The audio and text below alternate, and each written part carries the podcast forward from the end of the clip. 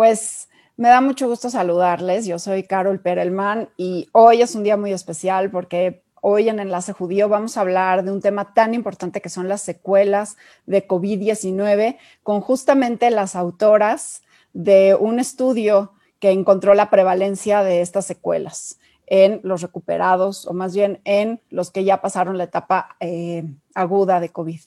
Tengo aquí a eh, seis mujeres, pero no están todas, porque evidentemente hoy domingo, aunque todas son científicas y comprometidas con su profesión, parte del ser mujer es cuidar y estar atentas a la casa y algunas tuvieron ahorita que estar con sus niños y espero que se puedan integrar en algún momento, pero nombraré a todas porque este es un equipo y este trabajo se hizo realmente por siete mujeres.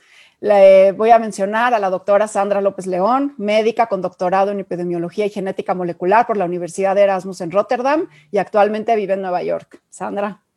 La doctora Talia Wegman Ostrowski, médica genetista con postdoctorado en epidemiología ontogenética, directora de Clínica de Cáncer Hereditario, Centro Oncológico Internacional. Talia. Eh, bueno, me presento, yo soy Carol Perelman, química farmacéutica bióloga por la UNAM, divulgadora de la ciencia y miembro de Somedicit la doctora Rosalinda Sepúlveda, médica psiquiatra, actualmente haciendo investigación en la Escuela de Salud Pública de Harvard. Rosalinda. Paulina Rebolledo, médica internista infectóloga en el hospital de Emory en Atlanta, que ve pacientes con COVID. Ahorita no se pudo conectar. Vamos a esperar a ver si Paulina se integra en algún momento. También Angélica Cuapio, médica investigadora en inmunología en el Instituto Karolinska en Suecia. Nos acaba de escribir de Suecia. Este, también está con los niños en casa y vamos a tratar de que se integre en un momentito. Y Sonia Villapol, profesora e investigadora principal en el Instituto de Investigación Houston Methodist. Ahora sí, chicas, pues bienvenidos y creo que vamos a hablar de un tema sumamente importante. Eh, no nada más visibilizarlas a ustedes porque son mujeres triunfadoras, comprometidas con la ciencia, con la medicina, todas ustedes médicas, pero además comprometidas con sus casas, con el cuidado de sus hogares, todas siendo mamás. Y hoy, que es un día antes del 8 de marzo, sin duda también importante mencionarlo. Pero vamos a hablar de lo que estamos, ¿no? Y entonces eh, dar un panorama así general del estudio que hicimos, de la, de la, metaanálisis que encontró que 8 de cada 10 eh, después de tener COVID-19 quedan con algunos efectos a largo plazo y cuáles son estos efectos a largo plazo, porque estoy segura que muchas de las personas que nos están escuchando ya tuvieron COVID y tienen algunas de las secuelas. Entonces, ¿quién empieza para mencionar al menos las principales y ya ir a fondo para dar recomendaciones y tratar de orientar con todo lo que ustedes saben y, todo su conocimiento, tratar de orientar a cada uno de los que nos están escuchando? Si tienen preguntas del público, mándenmelos y vamos a explorarlas por acá. Sandra, ¿quieres explicar qué hicimos? Sí, hola Carol, ¿sí me, escuchas? ¿Me escuchas? perfecto. Bueno, primero quisiera em, empezar un poco antes de por qué quisimos hacer esto. La, verdad es que yo estaba muy preocupada. Empezaba a oír que la gente se quedaba demente, que después de, de unas semanas les daba infarto y se morían, también con infarto cerebral. Entonces yo estaba muy preocupada y realmente quería saber qué es lo que estaba pasando. Entonces lo que quisimos hacer es un retrato de todos los síntomas que se están viendo. Y bueno, estos síntomas son los que se estaban estudiando en otros estudios. Luego vimos que hay algunos otros que como no salían en los cuestionarios, pues no sabemos, no, no sabemos que existen. Eh, pero bueno, cuando lo, lo, lo, vimos todo junto en la foto, nos dimos cuenta, bueno, para mí fue una gran tranquilidad, porque la mayoría de los síntomas eran síntomas de la enfermedad aguda que se continuaban, o sea, que son síntomas persistentes y que se van eh, mejorando poco a poco, ¿no? Como todo el mundo sabe, que el, primero es el, que la anosmia, el no poder oler, el no poder probar los, los, los, alimentos o los sabores, y pues esto todos hemos visto que va mejorando. los primeros meses, pues yo estaba muy preocupada, mi hijo se había quedado sin olfato y no sabíamos si iba a ser para siempre. Entonces, bueno, es, cuando empezamos a ver que si van mejorando, pues hay una tranquilidad y viendo que estos síntomas, bueno, van... Eh, son los que van continuando, pues también que van mejorando es una tranquilidad. Y claro, hay unos síntomas que son los menos, menos, menos comunes, que sí son preocupantes, pero son muy, muy, muy raros y esto es bueno, lo que es el, el infarto o la diabetes, el infarto cerebral, pero son muy, muy pocos, muy pocos casos. Pero lo, lo, lo, que sí se está viendo muchísimo son los más comunes y el número uno es la fatiga. Entonces, esto eh, eh, generalmente, bueno, con todas las personas que yo he hablado, todas han tenido fatiga y desde el principio y, y van mejorando poco a poco.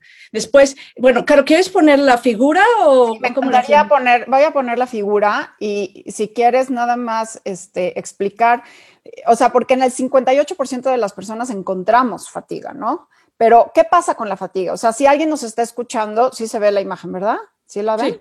Ok, si eh, en el 58% de los casos tienen eh, la, fatiga, ¿qué hacen? O sea, ¿cuánto tiempo dura? ¿O qué, qué puede hacer alguien que nos está escuchando y sufre de fatiga? Bueno, lo que pasa es que todos tenemos que escuchar a nuestro cuerpo. Nuestro cuerpo nos está diciendo, tienes que descansar. Entonces, desde el principio, cuando tú tienes COVID, yo creo que es lo primero que, notamos y yo creo que, que, sería el 100% en algún momento de la enfermedad, desde la aguda.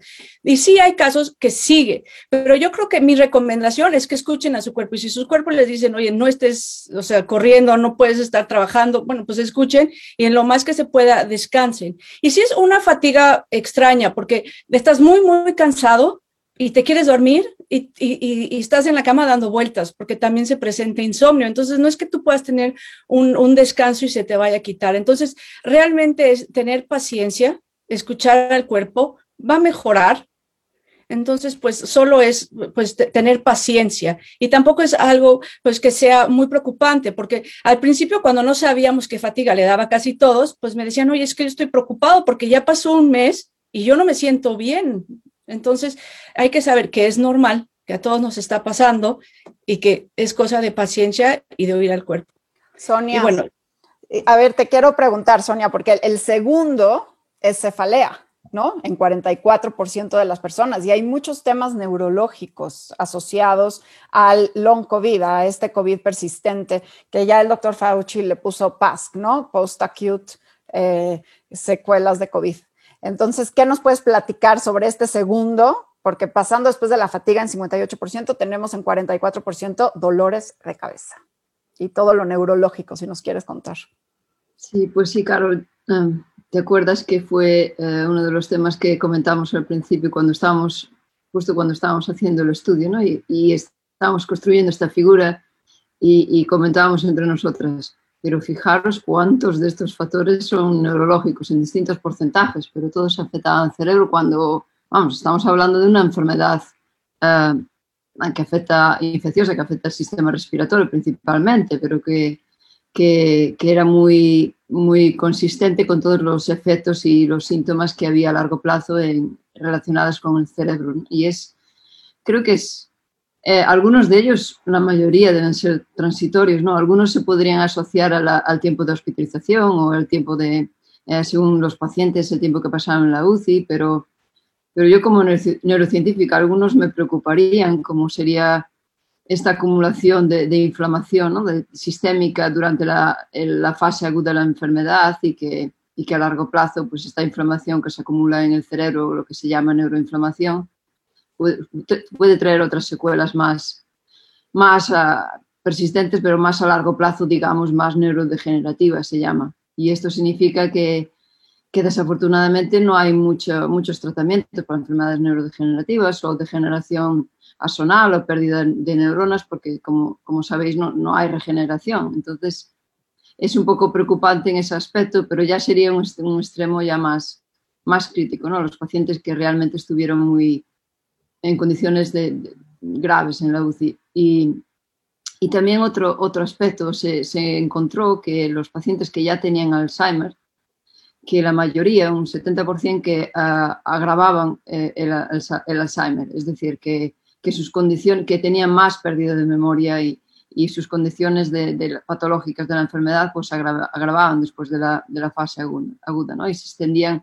meses después, es lo que se está viendo. Y los que no tenían Alzheimer, pues bueno, es muy temprano para decirlo si lo desarrollarán, pero, pero sí, es todo se fundamenta en esta inflamación sistémica y, y, también en la entrada del virus en el cerebro, también puede ser otra, causa de, de, de muerte neuronal y de afectación a, a todos estos Incluso también periférica, porque también hay neuropatías, no es nada más sistema exacto, Sí, no, exacto. Y, de los síntomas que identificamos nosotros, por ejemplo, algunos que claramente pueden ser eh, transitorios, por ejemplo, la ansiedad no, hay que definir también muy bien, ¿no? Si es a causa de la enfermedad o es también a causa del, estado de la fatiga pandémica y de, y de, y de estos, depresión y ansiedad por el estrés de la situación o si es un efecto ya más relacionado con la inflamación igual, ¿no? Como desencadenante de, de, la, de la, patología inicial. Y, y, lo que tú comentabas al principio de los um, derrames, uh, de los problemas cardiovasculares, por ejemplo, los ictus, a mí fue lo que me llamó muchísimo la atención que durante el, tiempo de hospitalización o, semanas después, que mucha gente, gente joven, que es lo que encontramos, vimos en nuestro hospital, que no presentaban ningún tipo de comorbilidad, que, bueno, que no, era, no estaban predispuestos para nada, ni por edad, ni por condiciones físicas, ni nada, a desarrollar un ictus y lo desarrollaron, ¿no? y, tienen estos multitrompos en, el cerebro y estos, estas, estas roturas de, de pequeños vasos cerebrales que, que, que bien, que, que, necesitan rehabilitación y, y, otros cuidados. Y esto, para mí, este porcentaje, que, era más o menos de un, de un 1 a un 3%, me parece altísimo, altísimo. Claro. Sí, ah, porque además... No tiene cura. No, bueno, y además, por ejemplo, ahorita tenemos en México recuperados oficial, digamos, 1.6 millones de mexicanos. Y si vemos una prevalencia de 8 de cada 10 con síntomas de largo plazo, son 1.2, casi 1.3 millones de mexicanos que no pudieron regresar a su estado normal de salud después de haber pasado la, la infección, ¿no? Y quiero ir con Rosalinda. Rosalinda, platícanos de toda la parte psiquiátrica, porque creo que es un componente tan importante y la salud mental también es salud y es muy importante que lo platiquemos, porque además nosotros encontramos que el 27% de las personas tienen algún desorden de atención y bueno, también este, Sonia estaba empezando a platicar sobre eh, la, ansiedad y todo esto, ¿no? Claro. Eh, mira, eh, aquí en este, en este estudio se tomaron en cuenta como trastorno de la ansiedad varios síntomas y esto estoy hablando de síntomas y no de diagnóstico, es, y engloban pérdida de la atención, que son las personas que están teniendo dificultades para seguir el hilo de la conversación, de leer y de entender lo que se está leyendo, de ver una serie en la televisión y no entenderle lo que está pasando. Eh, alteraciones en la memoria, el empezar a olvidar cosas, el perder las llaves, eh, olvidar algunos pagos, cosas que uno puede traer muy frescas en la cabeza habitualmente, esos olvidos. Em, dificultades para tomar decisiones. Y todo esto le pusieron de la atención, pero es en general varios síntomas. Y, va de la mano lo neuropsiquiátrico, que al, ser esta una enfermedad nueva, no sabemos em, qué tanto tenga implicación en el sistema nervioso central. Y a pesar de, tener un porcentaje bajo de, de, gravedad, de síntomas muy graves que bien mencionaba Sonia, Estamos viendo una gran población, un gran porcentaje de personas con otros no tan graves, pero no dejan de ser preocupantes porque pueden llegar a producir cierta incapacidad y que las personas no se sientan bien. Y si a esto agregamos los trastornos propiamente de una pandemia, y de todos los cambios tan bruscos que hemos estado viviendo como población en todo el mundo, se agrega eh, el síntoma principal como síntoma y no como diagnóstico, el insomnio, dificultad para conciliar el sueño, un sueño no reparador. Y esto, el insomnio es un, síntoma muy frecuente en todas las enfermedades psiquiátricas y en otras enfermedades neurológicas, que el insomnio es un dato que siempre hay que ponerle atención, porque esto conlleva a, a desencadenar otras enfermedades. Hablando de la ansiedad, la ansiedad es una sensación de inquietud, de no sentirse cómodo, de preocupación constante. Todos la tenemos, es útil, te sirve para estar alerta en ciertas situaciones. Lo que ya no es normal y lo que ya no está bien es sentirla todo el tiempo, estar siempre preocupados. Eh, o la ansiedad, que es una ansiedad muy intensa en un tiempo muy corto, que eso se llaman ataques de pánico. Y solo la gente que los ha vivido sabe lo horrible que es esa sensación de, que sientes que te vas a morir en ese momento. Estas enfermedades, eh, si, tenemos ya una prevalencia de estas enfermedades sin pandemia, ahora con una pandemia, más, toda más el virus propiamente, esto ha hecho que haya una cantidad altísima de, búsqueda de, de, atención médica y de psiquiatría y psicología. Eh, los sistemas de salud están saturados en consultas de psiquiatría. em, y a esto le agregas la depresión propiamente, también, estamos hablando de una, de una, de una población, de toda nuestra población necesitando ayuda psiquiátrica, ¿sí? Y un dato importante, que a pesar de que las personas, así como individuos, se mejoren, salgan adelante, todas las familias que yo he estado atendiendo han tenido pérdidas, pérdidas cercanas. Eh, entonces, agregarle sentirse mal, el, lidiar con duelo, y a veces no es uno, son varios duelos seguidos donde familias completas se han perdido. Eh, y todo lo que conlleva todo eso, estamos hablando de, a mí me parece una, síntomas graves eh, que se nos pueden salir de las manos próximamente, en donde va a ser muy necesaria la atención, en donde lo que yo les quiero transmitir es que se están sintiendo mal, es una realidad no se están haciendo, la gente que ha tenido COVID no se está haciendo, no, no quiere nomás no ir a trabajar, se siente mal, hay que ponerle atención. Como decía Sandra, ponerle atención al cuerpo y yo decirle ponerle atención a la mente también. Están batallando para dormir, están teniendo ansiedad, no se pueden concentrar, no pueden hacer sus actividades de manera rutinaria, buscar ayuda. Hay tratamientos para esto que les puede ayudar a sentirse mejor más rápido. Gracias, Rosalinda. Y, ya nos me están llegando muchas preguntas. Entonces, antes de ir a las preguntas, me gustaría platicar con Talia, porque Talia, hay, hay estos eh, síntomas y signos y, eh, los, los, parámetros de laboratorio que vimos que salen anormales, pero hay unos muy específicos de COVID-19 que, que, pienso que vale la pena que abordemos antes de abrir las preguntas al público, que por ejemplo es en el 25% de las personas, o sea, uno de cada cuatro pérdida de cabello. También la anosmia, o sea, o al menos la distorsión, o sea, el no poder oler. Mucha gente se está quedando sin olfato mucho tiempo o incluso distorsionado, o sea, que le huele a quemado o le sabe a quemado la tortilla o el huevo, etcétera.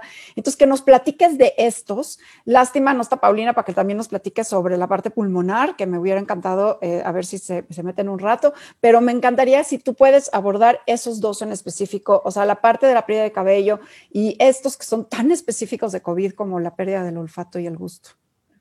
Pues es curioso, sobre todo la pérdida de cabello es curioso porque vemos que, la gente se aguanta el cansancio, se aguanta el dolor de cabeza, se aguanta todo, pero lo que no aguantan es perder el pelo. O sea, esa es la parte donde, o sea, eso sí. Eh, eso sí molesta. Eso sí y eso fue lo primero que empezamos a escuchar por todos lados, ¿no? O sea, es, entonces es esta parte. Y bueno, decirles que es la parte donde deben de preocuparse un poco menos de todo lo que platicamos, porque el pelo tiene tres fases de crecimiento. Tiene tres fases. Una primera fase donde está creciendo el pelo, una segunda fase donde digamos que está este, sin hacer nada, ¿no? Está así como... Y la tercera parte que es cuando se pierde el pelo, esta, esta regeneración. Esta parte cuando se pierde el pelo se llama telógeno. Entonces, por eso mismo hablamos de un efluvio telógeno. ¿Qué es lo que pasa? Que es un poco como eh, natural. Cuando el cuerpo entra en mucho estrés, pues deja de darle energía a crecer el pelo. Entonces, casi siempre después de un evento de mucho estrés, y llamémosle embarazo, llamémosle lactancia, llamémosle infección, llamémosle, vamos a empezar a perder el pelo durante dos, tres meses, que es lo que dura. Se cae muchísimo y sí asusta mucho. Ojo, no les quiero decir que no se asusten, porque podemos, hay gente que, se le cae el pelo en la mano, ¿no? Entonces, eh, pero esto es un periodo y el cuerpo después de tres meses va a volver a generar ese pelo.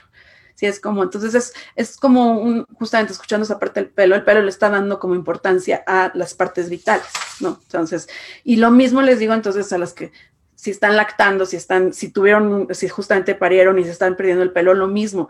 Sí, tres meses va a estar horrible, pero no se quedan calvos. Entonces, si después de tres meses ven que no mejora, bueno, entonces sí es un buen momento para ir al dermatólogo para revisar que no haya otra cosa de fondo, que se haya, este, pero en general se van a poder regenerar. El dermatólogo sí les puede recomendar muchas veces algunos productos que generalmente lo que tienen son vitaminas y otras cosas que como para ayudar un poquito a darle un empujoncito al cuerpo, pero generalmente la pérdida del pelo no va a ser permanente. Entonces, aunque oh, qué buena noticia. Eso es muy buena noticia. Ok. Y, parecido también de las otras cosas que, ya a estas alturas todos sabemos es esa parte de pérdida del olfato y pérdida del gusto, que aparte van muy relacionados, ¿no? Si, si no tenemos olfato, pues vamos a tener, entonces, y ambos estuvieron alrededor del 20% de nuestro estudio. También con el tiempo se recupera. Entonces, eh, ¿cuánto? Pues todavía faltan más estudios para saber en qué momento. Y también vemos que hay como una susceptibilidad individual, ¿no? Hay quien a las dos semanas ya estuvo y se recuperó y hay gente que meses después sigue con esto. Em, la recomendación aquí serían cosas como muy puntuales, que son estar estimulando el olfato, eh, por ejemplo, estar oliendo café estar oliendo cosas como muy aromáticas para poquito a poquito este, empezar a, regenerar esto. Eh, y una vez más, no se asusten. O sea, lo que estamos observando en general es que se recupera con el tiempo. Hay que tener paciencia. Yo les digo, finalmente, todos estos signos quiere decir que salieron vivos de una enfermedad que muchos no están para contarlo. Entonces, si nos tenemos que aguantar un ratito sin poder saborear la comida, eh, es un recuerdo de que, de que en algún momento vamos a volver a saborearla. Ok, este, gracias, Talia. Eh, Sandra, nada más así como para darle una recapitulación a todo. ¿Qué otro virus hace algo así? O sea, estamos viendo todo este abanico. Es algo nuevo, o sea, este nuevo coronavirus también nos está trayendo unas nuevas secuelas al sistema de salud, nuevas secuelas a, los individuos. Eh, ¿Podemos relacionarlo con alguno otro hemos visto algo similar, porque sí, realmente esto es un rompecabezas que estamos armando en tiempo real, pero pues siempre sirve un poco de consuelo saber si alguna vez habíamos visto algo similar, ¿no? Bueno, la respuesta es no. Es la primera vez que hay un virus que afecte a cada persona diferente y que tenga estas manifestaciones tan extrañas que afecten absolutamente a todos los órganos del cuerpo y que no podemos, no podemos eh, usar nuestra experiencia pasada para poder decir qué va a pasar. Entonces, esto sí es completamente nuevo. Claro, sí hay virus que, por ejemplo, dan eh, la fatiga, lo que es el síndrome de la fatiga crónica, como es herpes o citomegalovirus, que podemos entender ese síntoma, ¿no? Pero así como tal, pues no. Pues no. Y algo que quieras mencionar de la parte pulmonar, de las secuelas en pulmón, eh, bueno, yo, creo que, lo más importante es saber que cuando están sucediendo estas secuelas, hay muchos ejercicios que se pueden hacer. Hay, bueno, guías que podemos poner después en los comentarios que se pueden seguir para tener la rehabilitación y que uno tiene que trabajar para mejorar todo, todo, el pulmón. Y no nada más para el pulmón, es, es para todo, ¿no? Eh, por ejemplo, si, si, se quedaron sin olfato, pueden eh, oler cosas fuertes como el perfume, la mostaza, así cosas fuertes para estar estimulando el nervio. Igual el, el oído, cuando a mí me dio COVID, disminuyó mi audición por seis meses y lo que yo hacía es bajar eh, en el teléfono a lo más bajo para ponerlo en ese oído y esforzarme a oír y yo poco a poco me di cuenta que podía seguir bajando y, seguir, y oír un poco más. Entonces yo creo que es todos los síntomas que tenemos, ver cómo podemos rehabilitar y ayudar al cuerpo, porque muchos son como del nervio, para poder activarlo y mejorar. Ok. Y ahora entonces este, voy a empezar a tomar algunas de las, de las preguntas, gracias a todas. Y aquí está Lucía Quintana diciendo, buenos días, ¿qué tenemos que hacer de estudios o qué medidas tomar, por favor, cuando tenemos secuelas? O al menos quizás, quizás la pregunta también de Lucía es, ya tuve COVID, ¿cómo sé si no tengo una secuela? ¿no? Bueno, yo creo que en estas alturas todavía no tenemos como un ABC, ¿no? Es decir, si tuviste secuelas, tienes que hacerte esos estudios. Es lo que estamos diciendo desde un principio, escucha tu cuerpo. Habrá justamente un 20% que no tenga y habrá sí. Y entonces es, si, si son cosas, eh, digamos, que, que, que el punto es que cada vez aparte hay más especialistas que sí están atendiendo estas cosas y cada vez, o sea, hace un, par de meses nadie sabía cómo tratarlo, cada vez hay más especialistas, entonces es, si estás teniendo problemas de respiración, por ejemplo, pues no lo dejes pasar, o sea, eso es algo que puede ser complicado. Como decía también Rosalinda y Sonia, si estás hablando de ansiedad, de problemas psiquiátricos, de pérdida de la memoria, pues entonces busca ayuda.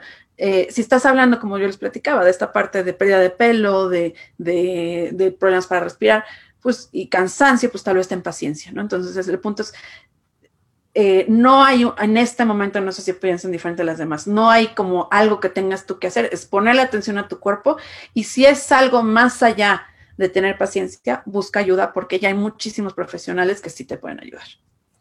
Bueno, es importante también la parte, quizás esto lo podrían explicar mejor Rosalinda y Sonia, el reconocer primero está el reconocer, porque también eso es una parte muy importante. Ahorita los médicos, los servicios de salud están orientados en salvar vidas y en estos casos críticos y muchas personas dicen, bueno, es que estoy cansada y es que sudo mucho en la noche y bueno, es así de, bueno, no te vas a morir de eso, ¿no? Entonces no nos distraigas.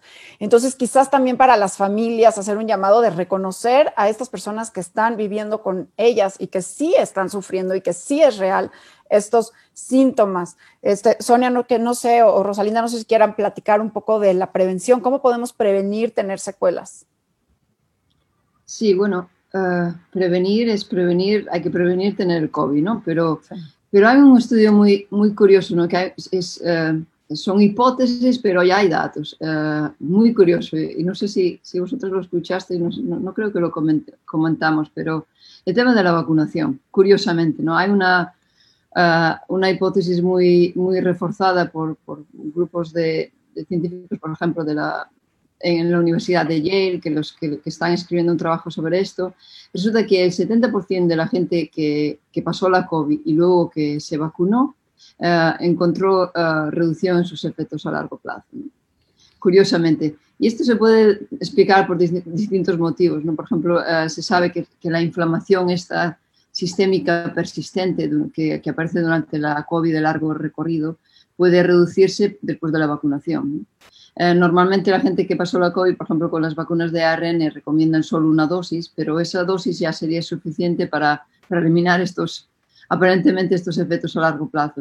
Eh, y, es cierto ¿no? que, la respuesta de las células T y los anticuerpos, estos que están inducidos después de la vacunación, pueden eliminar estos depósitos de virales que, quedan, que nos quedan en el organismo después de la enfermedad y que supuestamente son los que causan la, la COVID persistente, ¿no? que, que, hay uno, uno de, que causa esta inflamación sistémica multi, multiorgánica en todos los órganos que no, que no se consigue eliminar por completo, afecta más a unos órganos o otros. Y también otra, otra cosa curiosa que puede afectar a la, a la respuesta autoinmune inducida por la, por la vacuna. ¿no? Entonces, uh, son, es, es, una otra teoría, otra razón más para vacunarse y no solo la gente que no pasó la COVID, sino la gente que, que superó la enfermedad y, y que sigue, que, sigue con estas secuelas persistentes y hay estudios que apuntan, no está confirmado, pero apuntan en esa dirección, ¿no? que hay un porcentaje muy alto de reducción de las secuelas de la COVID después de la vacunación, curiosamente. Es increíble tu mensaje, Sonia, porque entonces alguien que tiene secuelas después de la vacuna puede esperar una mejoría y eso creo que es fantástico. Y Rosalinda, ¿qué pasa con los asintomáticos? ¿Los asintomáticos pueden tener secuelas? No sabemos. Muy buena pregunta. Muy buena pregunta. Pero mira, em, esta la está haciendo Patti Salgado. Patti Salgado puso: disculpen, los asintomáticos presentan neuropatías y fatiga. Yo no sabemos. Este, em, el, supongo que asintomático es que se hicieron una prueba sin tener síntomas y salió positiva. Eh, y, si no tienen ningún síntoma, que si pueden seguir sintiéndose mal después, eh, no sé, no sabríamos decir. Está bien difícil ahorita los estudios con asintomáticos porque es difícil encontrar eh, las personas que, para hacerte la prueba, están pidiendo que tengas síntomas. Es difícil los lugares donde tienen estudios sistemáticos en personas que no tienen síntomas y tienen prueba positiva.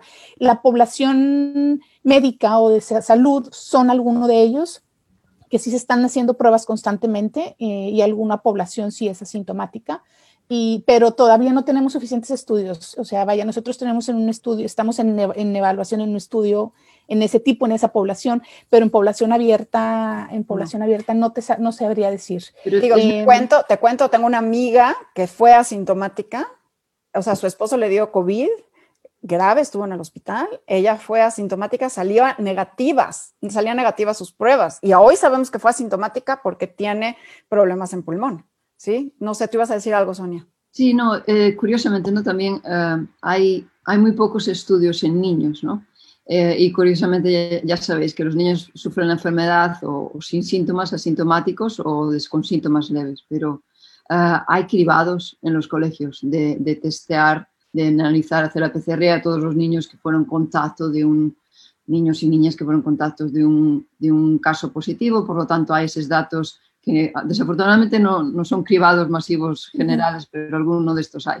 Y, y, en relación a esto, se están viendo casos de niños con COVID persistente a largo plazo y, que tienen eh, pérdidas de, atención y problemas, más que nada problemas cognitivos meses después y que superaron la, COVID con muy pocos síntomas, síntomas muy leves o, quizás asintomáticos, pero que, luego los, los, síntomas a largo plazo eran, eran más, más prominentes, ¿no? más, más graves, porque eran esta pérdida de atención o, estados de, sí, como de tristeza y, y está, hay, hay, estudios psicopedagógicos y, porque claro, eh, esto lo analizan los profesores, los maestros en las escuelas, ¿no? Los, lo observan y lo, y lo miran. Y es muy curioso, creo que hay que hacer muchos estudios de estos, ¿no? ¿Qué, qué tipo de, de daños a largo plazo hay en la gente, no solo niños, pero la gente adultos que pasaron la COVID sin síntomas apenas, no leves. Claro. No, no, es excluyente. nuestro trabajo ya, ya, ya, sabéis que no todos los pacientes habían sido hospitalizados. Por lo tanto, no, no, no significa que haber pasado la COVID con casos, casos leves que, que, no vayas a tener alguna sintomatología a largo plazo. ¿no? Hemos hablado. Yo sí quisiera, perdón, quisiera reforzar que eh, el, este estudio lo que tiene, el valor que, que tiene, es el, el ver que esta no es una enfermedad aguda contestando otra de tus preguntas, y lo habíamos visto antes, no es solamente una enfermedad aguda de darte gripa, sentirte mal y recuperarte y volver a la normalidad y aquí no pasó nada. Estamos viendo que es una enfermedad que da una fase aguda y que recientemente le están llamando, está teniendo una enfermedad, una parte crónica que lleva varios meses. Este estudio que, eh, que, tenemos, estamos evaluando un poquito más de tres meses, 110 días. Entonces, estamos hablando que eh, son tres meses que todavía la gente no se termina, el 80% no se termina de sentir bien. Y eso me parece importante. En, esto, en los próximos meses vamos a saber si esto dura más o si se quita. Pero estamos hablando de una enfermedad viral que se transmite muy fácil, donde no hay un tratamiento específico que dura más de tres meses y la gente no vuelve a sentirse 100% bien. ¿sí? Eh, y que hay tratamientos que se pueden, se les puede ayudar en, en, en, poco tiempo. Hay síntomas más importantes, hay síntomas más graves que otros, pero coincido, eh, evitar tener COVID y la vacunación. Eso claro. es algo que, que va a cambiar el pronóstico de esta enfermedad. Oye, y Lucía aquí está preguntando, bueno, o sea, ya están hablando de que muchos se resuelven, la fatiga, la pérdida de cabello, pero ¿cuáles pueden durar por siempre? ¿Cuáles secuelas se pueden quedar para siempre? Bueno, lo, lo, que podemos saber es eh, viendo el SARS. Y, y, y si hay estudios que vieron que síntomas continuaron por mucho tiempo y el único que, que, que sí fue después muy pocos pacientes es la fibrosis eh, quística. Entonces, ese es en, en, en pulmonar.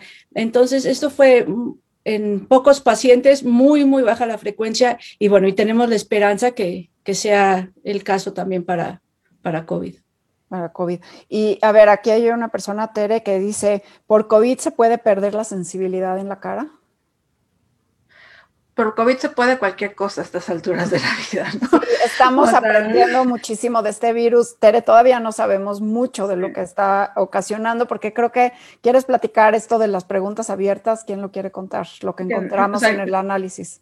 O sea, en nuestro análisis incluimos finalmente 55 síntomas, perdón, 55 síntomas que se estaban preguntando directamente. Es muy difícil cuando haces una investigación dejar preguntas abiertas porque a la hora de analizar se vuelve. Entonces, rara vez vamos a encontrar en una encuesta en algo abierto y rara vez se analiza luego esa información, ¿no? Entonces, nosotros lo que reportamos fueron estos 55 síntomas, pero de ahí puede haber muchísimos más y justamente, eh, y todo esto estamos aprendiendo, ¿no? Entonces, eh, finalmente por eso ahorita no podemos dar ningún no, con, o sea, no podemos dar una respuesta clara porque cualquier cosa, como decía Sandra, es un virus nuevo del que estamos aprendiendo, es un virus que a diferencia de muchos no se va solo a un, o sea, al principio se pensó que era una enfermedad respiratoria. A estas alturas nos queda clarísimo que es una enfermedad multisistémica, no respiratoria, ¿no? Y entonces, pues sí, prácticamente uh, podríamos encontrar tanto agudo como crónico o, secuelas, yo diría que en este momento, y, y se tendrán que hacer más estudios donde sí se empiezan a hacer preguntas abiertas, o justamente como esto, esto nos ayuda mucho, ¿no? Es decir, a ver, porque entonces cuando se creen los estudios, pues se pueden incluir, has tenido cambios en la sensibilidad en cara, en manos, en otros lados, ¿no? Entonces, pero suena lógico porque si tengo un cambio en la sensibilidad finalmente en el booster y en el olfato, es un nervio también, entonces puede ser. Es, puede ser que también. Todo, bueno, en los grupos, en los, en los grupos de Facebook y eso, sí hay gente que reportó lo que es eh, Bell's palsy, que es el, ah, también, puede ser que es parálisis facial, sí. Sonia, a ver, tú hablaste de Alzheimer. O sea, tú no está incluido en nuestro estudio, porque nuestro estudio, como dijo lo Rosalinda, cubría 110 días pero tú lo has medio platicado en este chat que tenemos súper activo, que posiblemente, ya lo mencionaste, posiblemente podría este, desencadenar Alzheimer y sí incluimos diabetes en, nuestro estudio. ¿Tú crees que, por ejemplo, no sería de sorprender que una infección por, por SARS-CoV-2, tener COVID, pueda como secuela dejar mayor incidencia de cáncer, de diabetes, Alzheimer, estas enfermedades que veremos más a largo plazo? Sí, yo te, yo te puedo comentar de lo más o menos de lo que, de, lo que sé de, de, lo que he leído y de otras enfermedades virales relacionadas con neurológico, ¿no? con problemas neurológicos. De cáncer no, bueno, no, tengo mucha idea de esto, pero, pero sí, de hecho ya se vio ¿no? en otras enfermedades virales que hay virus que, que causan una inflamación tan potente que, que, que se acumula y es inflamación crónica. La inflamación crónica en el cerebro solo hace romper estos filamentos de estas fimbrias y, la formación de la de amiloid beta y luego la, la tau pathology y todo esto, todas estas patologías asociadas con, con neurodegeneración. Eh, eso es a largo plazo, pero tenemos que, distinguir algo muy importante aquí, que es la demencia, que, que ya se demostró que la COVID causa eh, demencia, digamos, que no, no lo origina, se demostró que, que aumenta la, agrava la demencia si una persona tenía, ¿no? Por ejemplo, una persona con Alzheimer sufre la COVID y luego tiene un retroceso bastante importante de, sus funciones de, cognitivas en relación a esta enfermedad. Y esto ya, se, ya, se, ya, está más que demostrado y hay muchos estudios porque es un, un agravamiento de la demencia a corto plazo. Y, pero a largo plazo, pues, pues el mismo mecanismo. ¿no? Gente mayor que, que, que no tenía ni un tipo de, pérdida de memoria de demencia antes, pues sí puede que desarrolle en los próximos 5, 4 o 5 años. Y es, muy probable. Primero ya se vio en otras enfermedades virales y, pensar que acabamos, esta persona, las personas que, se pasaron la COVID grave, pues acaban de, pasar por un estado de, neuroinflamación, de acumulación de citoquinas y, de riego sanguíneo al cerebro y, todo esto es, es, muy probable. ¿no? Cualquier, no solo esta enfermedad inflamatoria, cualquiera de ellas y ya se, ya se encontraron esas asociaciones muy bastante determinadas. Y, y, bien, por los, dos, por los dos motivos, hay mucha gente que también ¿no? que, que, me comenta que, que, su abuela o sus abuelos que tenían demencia y que pasaron la COVID y sobrevivieron, pero que se les agravó muchísimo y que tienen problemas cognitivos, pero, pero sin, en comparación con un año atrás, ¿no? y que, se, que empeoraron muchísimo y desafortunadamente no hay tratamiento. Entonces, uh, bien, es, algo que, preocupa. Sí, importante, importante recalcar vacunarse, importante recalcar prevenir, tener COVID, porque todavía estamos aprendiendo sobre todo esto. Sandra, ¿quieres decirnos un poco si tuvieras una varita mágica? ¿Qué nos falta saber de, este, de estas secuelas de COVID? O sea, ¿qué, porque nos falta mucho. Creo que estamos en la puntita del iceberg. ¿Cuál sería así como tu wish list, no? Tu, tu, tu lista de deseos de todo lo que todavía nos falta conocer. Bueno, es que realmente no sabemos nada y yo creo que esta enfermedad nos ha enseñado a, los científicos, a los médicos y al público que la ciencia es basada en la evidencia, pero la evidencia cambia. Entre más información tenemos, más vamos a, vamos a saber. Entonces, sí hay muchos que dicen, bueno, es que nos están mal informando, dijeron esto y cambiaron, pero es que la ciencia va, avanzando. Y bueno, podría estar todo, toda la mañana diciéndote qué es lo que necesitamos saber, pero me voy a enfocar en el estudio, en el estudio qué serían los siguientes pasos. Bueno, no sabemos eh, nada sobre la edad. O sea, eh, pacientes que incluidos en nuestro estudio es de 17 a 87, pero eso no significa nada. O sea, no podemos hacer una conclusión que le va a dar esto a los, a, los de 17 años. Entonces, realmente se necesita estudiar estratificando. También no sabemos si hay más en hombres o mujeres, aunque sí hay algunos síntomas pulmonares o, o lo que es fatiga que estaba más en mujeres, pero no lo sabemos. Eh, también, bueno, estamos hablando de 55 y posiblemente son más de 100 síntomas que tenemos que estudiar individualmente para saber qué tan largo va a ser el periodo, cuál es la rehabilitación, el tratamiento, el diagnóstico, eh, básicamente. Y también eh, en este estudio incluimos lo que es COVID leve, moderado y grave, en todo en un paquete porque no había, no había poder, no había manera de poder hacer estudios separados, pero es muy importante lo que decíamos de separar y ver qué es lo que se está presentando, porque no es lo mismo eh, pacientes que estuvieron seis semanas en el hospital, la gente que le dio algo leve. Entonces, realmente no podemos decir le va a pasar a todos y necesitamos saber eh, que a quienes les van a dar, ¿no? Entonces, este, sí suena muy aparatoso un por ciento que les va a dar eh, infarto cerebral, pero tomando en cuenta que la mayoría de los pacientes sí estuvieron en el hospital con un cuadro severo. O sea, la mayoría de nuestro estudio sí estaban en el hospital. Entonces, bueno, sí ven estos números, pero no es cosa de apanicarse ni nada. O sea, esto estamos, es una fotografía de todo lo que está sucediendo, pero quedan muchísimas más preguntas y, que tenemos que resolver. Sí, incluso casi no hemos hablado de autoinmunidad, pero también posiblemente eh, surjan, eh, eh, ¿no? Este, predisposiciones o incluso diagnósticos de lupus o anormalidades en la parte autoinmune que sí, que sí, sí vimos ahí algunos cambios de inflamación y, subidas de, de anticuerpos, ¿no? Este, Talia, ¿quieres hablar de tu especialidad o mejor lo dejamos? No, si te platico rapidísimo, ¿no? Preguntabas para los que, o sea, yo lo, principalmente me dedico es a investigación en cáncer de factores de riesgo, factores genéticos. Entonces, la parte de cáncer, entonces para mí ha sido como muy importante seguir esta información. Primero decirles que, bueno, hasta el momento no sabemos efectivamente si, o sea, y no les quiero asustar porque van a decir, bueno, es que todo causa cáncer, ¿no? Si este virus puede llegar a ser cancerígeno o no. Lo que sí les puedo decir justamente es, uno, el 30% hoy en día de las, de las causas de cáncer son virales este, y otros microorganismos, ¿no? Bacterias y parásitos. Entonces, o sea, es algo que ya se sabe. Entonces, pensar en que un virus puede causar cáncer no es ninguna nueva noticia.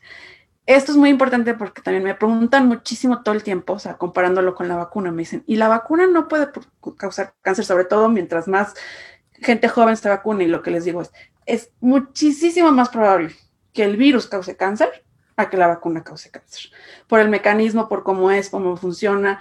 Entonces, eh, si le van a tener miedo a algo, tengan el miedo al virus y vacúnense, por favor. ¿Con cuál, ¿Y cuál vacuna? La que se pueda, ¿no? Lo hemos dicho muchas veces, que me dicen cuál es mejor, cuál es peor. Y, luego también existe como este, se me preguntan muchas, que si es una vacuna de RNA genómica, ¿no me va a causar cáncer? Bueno, también lo he dicho muchas veces y se los voy a decir, es una vacuna de RNA, que lo que además tiene además es un poquitito de, la, de, una proteína que se llama Spike, que tiene el virus. Entonces, lo único que hace es llegar, darle instrucciones al cuerpo para que se produzca Spike y de ahí se deshace. Entonces, cualquier efecto que podría llegar a tener la vacuna, lo va a tener el virus mucho más, ¿sí? Porque el virus tiene Spike. Entonces, eh, entonces no le tengan miedo a la vacuna en el sentido de cáncer, ni infertilidad, ni nada, porque es muchísimo más probable que cualquier efecto. Y otra cosa importante de cáncer y vacuna que tiene que ver, también para que no se asusten, es que lo que sí se está viendo es que la vacuna eh, produce adenopatías que se pueden confundir con cáncer. No son cáncer, muy importante porque tenemos que empezar a escuchar esto. Y sí se pueden confundir. Entonces, si tienen la oportunidad de hacerse, en las mujeres arriba de 40, una, eh, una mamografía antes de vacunarse es muy importante para que no tengan este susto. ¿Sí? Pero es muy importante porque se va a empezar como este, esta falsa información de que la vacuna causa cáncer y no, es una inflamación justamente de los ganglios que se puede confundir, ¿no? Entonces. Pues sí, es muy importante. Sí, es muy importante porque la vacuna, pues sí, a veces te puede hacer un ganglio y lo puedes confundir con una bolita, pero eso se quita y es la vacuna y es la activación del sistema inmunológico que tiene la vacuna. Hay muchas preguntas de vacunas. ¿Quieren tomar preguntas de vacunas? ¿Quieren mandar algún mensaje de vacunación? Sandra. Bueno, antes de la vacuna, me gustaría eh, hablar de cómo prevenir estas secuelas a largo plazo. Bueno, como saben, la vacuna, pero también si ya tienen COVID y, tienen, y, están enfermos, o sea, una de las cosas que pueden hacer para prevenir es tener las, las, ventanas abiertas para que baje la carga viral y sobre todo si, si tienen mocos o lágrimas, no estén tocando con las manos y luego tocando otras partes del cuerpo porque por ejemplo, si ponen el dedo en, el oído o en los ojos, ayudan a que el cuerpo se vaya a otros órganos y que también pues ayudarlo a dispersar y a, que vayan a tener eh, estos síntomas en otras partes del cuerpo que a lo mejor si se cuidaran más, se lavaran las manos muy seguido cuando están enfermos, bajar el riesgo. Sí, claro, es importante la carga viral y creo que también es algo que tenemos que estudiar, qué tanto afecta la carga viral con tener secuelas, porque todavía no sabemos muy bien qué predetermina tener las secuelas, qué predetermina ciertas secuelas, y esto le va a gustar a Sonia, qué tanto la microbiota le puede dar eh, puede ayudar o no ayudar a tener este, eh, eh, secuelas a largo plazo, ¿no? Creo que hay que estudiar todo el contexto, no nada más el virus solito, sino el virus no está solo, el virus llega a un cuerpo habitado por otros virus y bacterias y hongos que, ahí están este, habitualmente, ¿no? justo acaban, acaban de poner una pregunta así en el chat, no sé si la viste, Caro, que era una persona que, comentaba que tenía problemas que los primeros síntomas antes de tener fiebre y todo, los primeros síntomas en la fase aguda de la COVID fueron problemas intestinales y luego un año después que seguía con problemas intestinales, ¿no? Y eso es, es una realidad. Cada, como bien comentó Sandra, cada persona le afecta la enfermedad de una manera diferente porque no conocemos toda la enfermedad y no sabemos muy bien las razones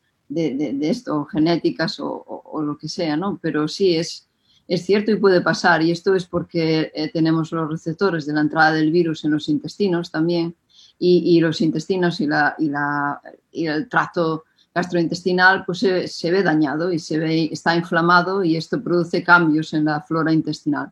Y la flora intestinal cuando cambia, se altera, pues eh, puede eh, cambiar la respuesta inmune también, ¿no? porque es un, un, mediador importante de la respuesta inmune. Por lo tanto, es, es muy importante. Y para para prevenir, yo tengo en mi laboratorio algunos trabajos, algunas investigaciones en relación con esto, como intentar tomar eh, probióticos adecuados o tener una, dieta bastante, bastante sana durante el periodo de, la COVID o incluso, claro, meses después en la, en la post-COVID o digamos la, la, COVID larga. Y esto es, es fundamental para, para regular la respuesta inmune de nuestro organismo, no solo para para evitar problemas gastrointestinales, sino para, para favorecer y reforzar la, la, respuesta inmune ante la enfermedad. Y eso es, es, muy, es muy común. Era un otro de los síntomas que teníamos también en nuestra, en nuestra tabla, en nuestro estudio.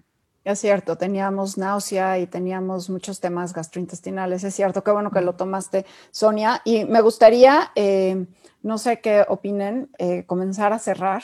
Eh, seguramente pues muchos, quizás un llamado también a, la salud pública, a los médicos, a los investigadores que comiencen a ver a todos estos pacientes de forma integral, ¿no? Porque muchos están presentando no nada más este, problemas pulmonares, sino también trastornos de la atención y también insomnio, etcétera. Entonces, eh, pues esto sigue en estudio, y creo que eh, además vamos a seguir, espero, estudiándolo juntas. Entonces, eh, estaremos informando sobre todo lo que vayamos encontrando, mucho que aprender sobre las secuelas en niños, las secuelas en mujeres embarazadas, eh, las secuelas en diferentes grupos, según la predeterminación genética. Hay mucho, mucho, mucho por aprender, mucho por todavía estudiar. Este, vamos a hacerle caso a Sonia y vamos a mirar también el microbioma, si Sandra está de acuerdo. Y eh, si, si, están, si están eh, a ver, fibros, ¿cómo se identifica la fibrosis pulmonar? Alguien pregunta. ¿Cómo se diagnostica? Perdón. esto, esto es con, con datos de laboratorio, con eh, rayos X. Y tienen que ir a, o sea, si no tienen síntomas, no se preocupen. Sí. Sí, sí, no tienen síntomas. No es la disnea, la dificultad para respirar. Y de esa dificultad para respirar es donde se empieza a buscar ayuda y donde se hace toda una serie de estudios. El diagnóstico más bien se hace por tomografía y estudios eh, paraclínicos, laboratorios y demás. Pero la persistencia es, eh, eh, hay un intercambio, la fibrosis pulmonar lo que hace es hacer una respuesta inmunológica y hacer la se ocupa el espacio pulmonar, que es donde se intercambia el oxígeno con el CO2, se ocupa por, y se engrosa y hace la dificultad para respirar. Entonces es dificultad para respirar y dificultades en oxigenación en todo el cuerpo. Es paulatina. Entonces también en el para otros, sino que se va haciendo. ¿Perdón? No perder, que justamente ahorita que todo el mundo tiene que tener oxímetro en su casa, esa es otra de las cosas que puedes detectar. Así es. Que después de tener COVID sigues sin recuperar la oxigenación como se debería, ¿no? Entonces, ahorita es uno de los mensajes. El que no tenga oxímetro hoy en su casa, corra ir a comprarlo. Sí, es importante el oxímetro porque es un buen velocímetro y es una buena medida de cómo está la situación de COVID. Este, ya estaba yo cerrando y me están llegando miles de preguntas. Sí, Carol, si tienen la más mínima duda, consulten a su médico. Correcto. Sí, sí. No tengan ni duda, es muy importante. Muy importante, muy importante, porque sí, sí hay que dar seguimiento a estas secuelas. A ver, algunas preguntas rápidas que me están llegando ahorita. Eh, ¿Diarrea es secuela? Sí. sí. Ok. Este, me enfermé en agosto y a la fecha tengo dolor de cabeza. ¿Qué hacer? Pues las recomendaciones de todos los dolores de cabeza, que es dormir bien, tomar agua, eh, estar relajado y si, es muy intenso, pues ir, al, neurólogo si no se quita con, con paracetamol. Y pues me gustaría acabar con un buen mensaje, ya, ya, ya me gustaría ir cerrando. Este, primero, agradeciéndoles, porque creo que ha sido un equipo de trabajo extraordinario, eh, puras mujeres, eh, seis mexicanas y una super española representando a nuestro, a nuestro país ibérico, eh, pero creo que ha sido además multidisciplinario y en todos lados, en México, en Nueva York, están en, en Texas, en Boston, en Suecia, en Atlanta, y creo que además ha sido sumamente interesante colaborar con ustedes. Gracias gracias por hacerme parte de su equipo de trabajo. Y Pienso que este es el principio. Me gustaría poder seguir cerca de las personas que nos están escuchando para seguir estas secuelas que ya finalmente tienen nombre, que cuando hicimos el estudio no sabíamos, fue parte de la discusión porque no sabíamos ni cómo llamarle a las secuelas de largo plazo. Unos le llamábamos síntomas persistentes, otros le llamábamos efectos de largo plazo y ahora ya se llaman oficialmente secuelas eh, post-COVID agudo. Entonces, bueno. Y de hecho discutíamos la palabra secuelas, que no queríamos llamarlas secuelas, no estábamos seguras por implicación que tenía y demás. Y, crónico, ¿te acuerdas? Decíamos. Crónico también. una enfermedad crónica. En fin, el doctor Fauci ya nos dio esta, este acrónimo de PASC. Y eh, bueno, esta espero que sea la primera de muchas en que estemos aquí en Enlace Judío platicando con el público. Muchas gracias. No sé si quiera cada una tomar el micrófono y dar un cierre. A mí me gustaría, ya lo dije, pero lo vuelvo a insistir, ¿no?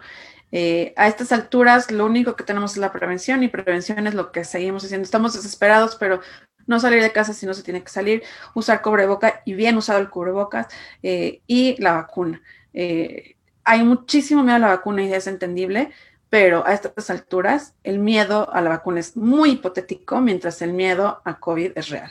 Entonces, lo, están aquí viendo con estos 55 secuelas y todo lo que tenemos que aprender, además de obviamente las hospitalizaciones y las muertes. Entonces, eh, en estas alturas lo que nos queda es confiar en la ciencia, ¿no? Entonces, si pueden, vacúnense con la que sea, ¿sí? Eh, y bueno, para mí sería todo. Y bueno, eh, solamente lo vas a poner ahí. Todas tenemos redes sociales donde nos pueden contactar, nos encanta que di, nos tu red social, di tu Twitter, Talia. Para que este, en Twitter me encuentran como eh, arroba Talia ahí lo están viendo con W-E-G-M-A-N y, con, y siempre estamos encantados de responder cualquier duda que tengan si se quedaron por ahí. Gracias, Talia.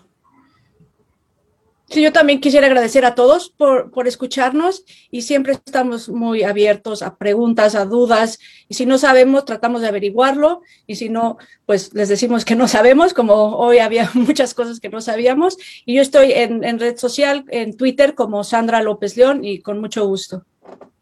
Sí, Sandra, muchísimas gracias. Este, ¿quién sigue? Rosalinda. Yo, Mera. Este, muchas gracias, eh, Carol, un honor estar aquí contigo y saludarlas a todas. Em, la verdad, nada más así de conocimiento, no nos conocemos en persona, hemos, somos, colegas y trabajamos juntas y ha sido un equipo de trabajo extraordinario y yo creo que es el principio de una larga colaboración, eh, de divulgar la ciencia y claro que todo es un trabajo extraordinario. Em, eh, de, recomendación, ¿qué les, ¿qué les puedo decir? Pues no más que recalcar lo que me comentan Talia y Sandra del, uso de cubrebocas, aislamiento, lavado de manos, vacunarse en la primera oportunidad. Eh, si se están sintiendo mal después de tener COVID, es real, busquen ayuda. ¿sí? No sabemos qué va a pasar, genera mucha incertidumbre todo esto. Si se sienten mal de salud mental, afectivamente, ansiedad, depresión, busquen ayuda. Esto se les puede resolver, les podemos ayudar a que no la pasen tan mal. Y pues muchísimas gracias por, por su tiempo y gracias por escucharnos. Gracias, Rosalinda. Sonia. Pues yo también saludo primero a vosotras y, mandar un abrazo a Angie y a Paulina que no se pudieron unir, pero, pero seguro que nos escuchan después. Y, nada, yo también igual, no, no voy a repetir lo que, lo que han dicho um, mis compañeras, pero decir que eso, que, que, es, es, muy prematuro, como, como ya comentaron, de hablar de dar muchos detalles ahora de lo que representa esta, esta COVID a largo plazo y, y lo que se acaba de denominar ¿no? el síndrome de, de, COVID posagudo, pues este síndrome, este, este montón de síntomas. Eh, solamente dar la, eh, la voz de, de, esperanza que estamos investigando en eso, porque ahora mismo empiezan a salir un montón de, de proyectos de investigación y de, y de, y de, vamos, de ayudas de financiación para este tipo de, de post-COVID este tipo, todo este tipo de síntomas para buscar tratamientos. ¿no? Y esto es algo que hay que empezar ahora. Ahora mismo hay que empezar a trabajar para tener resultados cuando realmente pueda haber serios problemas, que va a ser en dos o tres años, cuando se van a, manifestar todavía más o van a ser más, más crónicos o, quién sabe, ¿no? Pero para, para tener algo ya en, en, mano cuando, cuando haga falta, pues hay que empezar a trabajar ahora. Y eso es lo que muchos grupos de investigación estamos haciendo y, y centrando nuestros esfuerzos a, analizar la información que tenemos ahora para, para encontrar una solución en un futuro cercano. ¿no? Entonces, ese, aliento de optimismo que estamos, seguimos trabajando en esto, los investigadores científicos no, nunca paramos, ¿no? Primero las vacunas, tratamientos y otros tratamientos para post-COVID y es lo que hay que hacer, ¿no? Y nada más. Pues gracias, eso da esperanza, Sonia, sin duda. Sí hay muchos proyectos que se están haciendo para entenderlo mejor y paciencia mientras no nos contagiemos. Y Sandra, están preguntando dónde consultar el estudio, dónde pueden buscar, dónde pueden encontrar nuestro estudio. Bueno, lo, lo, vamos a poner en. Es que no, porque estamos, bueno, es que no estamos, nadie está en, el Zoom más que nosotros, pero miren, yo creo que en Facebook, en Facebook nos metemos todas. Ah, órale, pónganlo ahorita en Facebook. Estamos ahí. Va que va. Pero quien no nos vea en Facebook y nos vea después en YouTube, está en eh, Med Archive, lo pueden buscar con eh, Sonia, con el nombre de cualquiera de, de nosotros, puede encontrar el estudio, se llama 55 efectos a largo plazo de COVID-19, ¿correcto? En inglés. Y, de hecho, si lo ponen en Google, van, van a poder leer el resumen que muchos de, de la prensa nos ayudaron a, a, comunicar. Entonces, con nada más con el título de 55 efectos a largo plazo o en inglés y lo encuentran. Yo he, puesto el, enlace en, el chat ahora Ya lo pusiste, Sonia, gracias. Este, hemos recibido muchísimas felicitaciones, muchas gracias, gran labor que hacemos y agradecida de oír mujeres tan preparadas, muchas gracias. Yo las mando un abrazo enorme. Lástima que Paulina no pudo estar porque ella sí que ha sido una guerrera, ha estado al frente atendiendo pacientes con COVID-19 en las salas de terapia intensiva en el hospital de Emory. Pau, te mandamos un saludo enorme. Y Angélica, que está en Suecia, ella es especialista en inmunología y ha apoyado muchísimo esta perspectiva de la inflamación.